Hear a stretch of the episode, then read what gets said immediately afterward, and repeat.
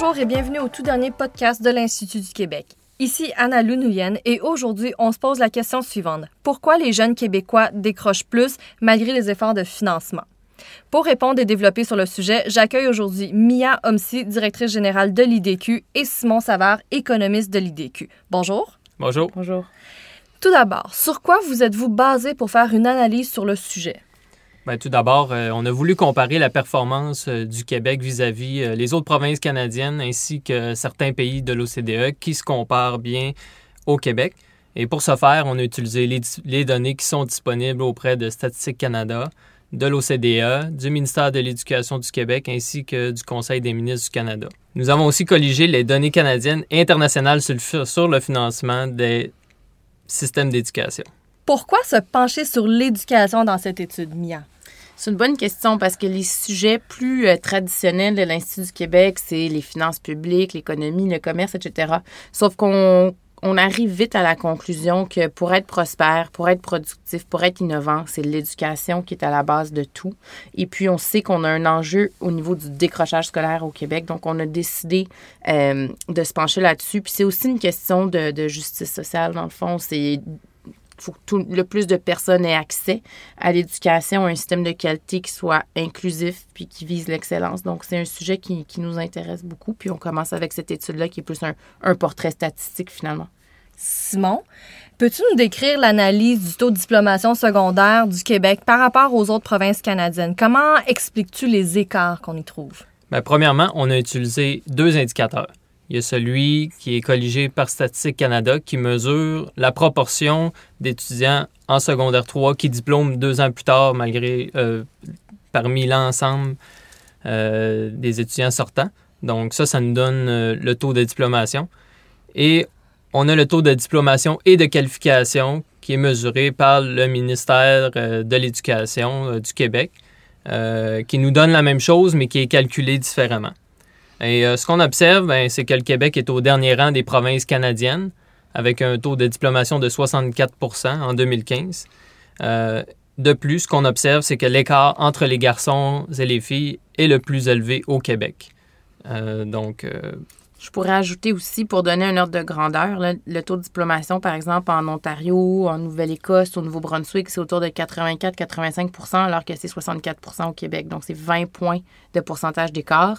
Et puis, l'écart garçon-fille, c'est 15 points au Québec de diplomation, alors que dans les autres provinces, c'est beaucoup moins que ça. Là, on parle de 1, 2, 3 jusqu'à 5% C'est quelque chose qui, qui est vraiment frappant, ça soulève des questions. Simon, tu parlais tantôt que, que c'est des données qui nous viennent de 2015. Et si je comprends bien, on ne peut pas avoir les données les plus récentes de 2016, 2017, 2018 parce qu'elles ne sont pas disponibles, ces données-là. C'est bien ça? Exactement. On remarque une augmentation des diagnostics de troubles d'apprentissage des élèves handicapés euh, et en difficulté d'apprentissage et d'adaptation. En quoi ça peut influencer le taux de diplomation selon vous?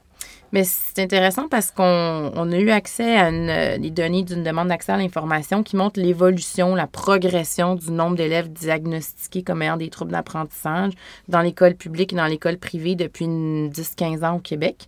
Et puis, on voit que ça passe euh, d'environ 12% euh, à quelque chose qui est de l'ordre de 20% maintenant. Quand on regarde juste le secondaire, c'est 30 des élèves du public, secondaire public, qui sont diagnostiqués comme ayant des difficultés d'apprentissage. Euh, dans le réseau privé, c'est plus au, de l'ordre de 12-13% C'est quand même une augmentation qui est fulgurante. Euh, ça pose des questions. Est-ce que pourquoi, dans le fond, il y a, autant de. Est-ce que c'est un surdiagnostic? Est-ce que c'est à cause de la formule de financement qui a changé? Est-ce que c'est plus euh, parce que l'école motive moins les jeunes, donc sont plus difficiles à motiver? On le sait pas. Mais il y a certainement un lien entre ça puis le taux de, diploma, de, de diplomation puis donc le décrochage scolaire parce que le taux de diplomation des élèves en difficulté euh, les EHDA, comme on, les appelle, ben, c'est 33 Fait que c'est sûr que ça vient tirer la moyenne vers le bas fortement. Tu viens de parler, mais en fait, de décrochage scolaire, on en entend beaucoup parler. Qu'est-ce que l'IDQ a voulu analyser sur le sujet? On a voulu comprendre la cause. Dans le fond, on se demandait est-ce que c'est la cause, c'est le financement ou pas? Euh, puis ce qu'on regarde, c'est que c'est pas nécessairement ça. Simon, tu peux y aller avec l'analyse. Oui, parce que on voit d'une part que euh, la progression du financement a été quand même assez semblable avec l'Ontario, qui était juste un petit peu plus élevé en termes de diplomation en 2008 puis, les années avant. Et euh, eux, eh bien, ils, ont connu euh, une hausse importante de leur diplomation, mais le financement, la progression du financement a été relativement semblable. Alors qu'au Québec, bien, la diplomation est restée pas mal la même. Là. Ça a pas mal stagné dans les, dans les mêmes années.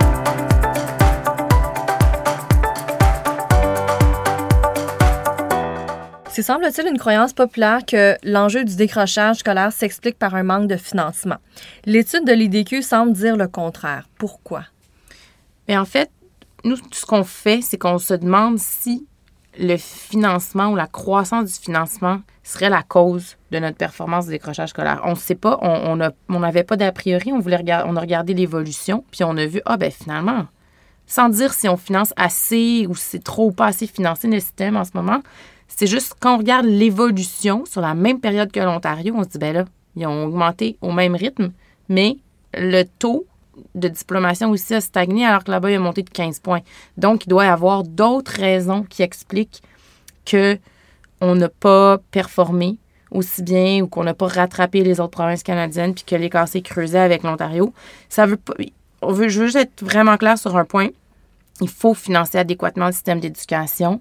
Euh, c'est nécessaire parce que c'est au cœur de, du succès, de, puis de la prospérité, puis de, toutes les aspirations qu'on peut avoir là, comme société. faut financer, soutenir l'éducation au moins à la hauteur de l'inflation puis de l'augmentation des clientèles. Puis si on veut qu'il y ait plus de monde sur les bancs d'école, ben ça va coûter plus cher, c'est sûr. Puis c'est important d'assurer qu'on finance adéquatement. Mais puis on pourrait financer plus, puis ça, aiderait probablement la performance. Mais on ne peut pas blâmer les résultats passés par le manque de financement. Ça n'est pas la cause unique. C'est ça qu'on voit dans les chiffres. Et j'aimerais ajouter qu'il faut quand même être prudent avec ces données de financement-là. Euh, parce qu'au Québec, par exemple, euh, il y a un réseau public, mais il y a aussi un réseau privé. Donc, euh, le réseau public, ben, il est financé à la fois par le gouvernement du Québec et aussi les taxes municipales, mais le réseau privé n'est pas 100% financé par le privé. Il est aussi financé environ à 45% par euh, le gouvernement du Québec. Donc, euh, c'est clair que lorsqu'on regarde ces données-là, c'est important de, disons, comparer des pommes avec des pommes, parce que les différents réseaux d'éducation euh, provinciaux ont toutes leurs particularités, ont toutes leurs différences au niveau du financement. Il y a une grosse section qui parle de dépenses. Vous avez analysé des dépenses pour tirer la conclusion à laquelle vous êtes arrivé. Est-ce que vous pouvez nous expliquer un petit peu euh, ces dépenses-là? Bien, c'est que ça revient à, l'idée précédente que pour se faire une bonne idée en éducation, il faut, faut, faut, regarder un ensemble de jeux de données pour vraiment se donner un portrait global. Nous, on s'est arrêté surtout sur deux ensembles de données. Premièrement, il y a euh, les dépenses publiques et privées. Euh, qui sont compilés par Statistique Canada, qui comprennent grosso modo l'ensemble des dépenses euh, qui sont effectuées en éducation, que ça vienne du gouvernement, que ça vienne du privé, que ça vienne des dons. Donc, à ce stade-là, on peut mettre toutes les provinces sur le même pied d'égalité.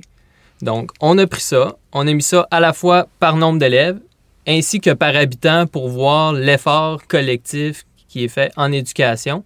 Euh, puis cet indicateur-là nous disait clairement que par exemple, entre l'Ontario euh, et le Québec, il n'y a pas de différence qui est si significative que ça. L'autre indicateur qu'on a utilisé, euh, ce sont les dépenses des commissions scolaires, parce que euh, depuis tantôt, on parle bon, du taux de diplomation dans le réseau public. Donc, le réseau public, c'est quoi? Ben, c'est les commissions scolaires.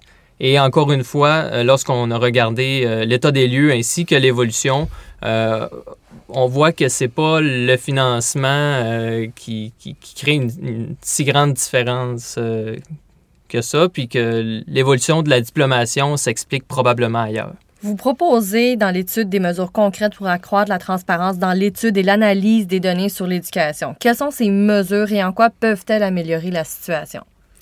En fait, on se concentre sur trois principaux éléments. L'accès aux données, la disponibilité, la transparence des données. Si tu n'as pas accès aux informations sur tes élèves, sur tes écoles, sur tes commissions scolaires, c'est difficile de bien cerner les enjeux, de bien comprendre le portrait, puis de bien mesurer ce qui se passe. Qu'est-ce où est-ce qu'on est performant, où est-ce qu'on a des lacunes, comment on suit l'élève dans le temps pour comprendre quelle mesure a eu un impact, ça c'est majeur. Parce qu'en ce moment, l'information est difficilement accessible.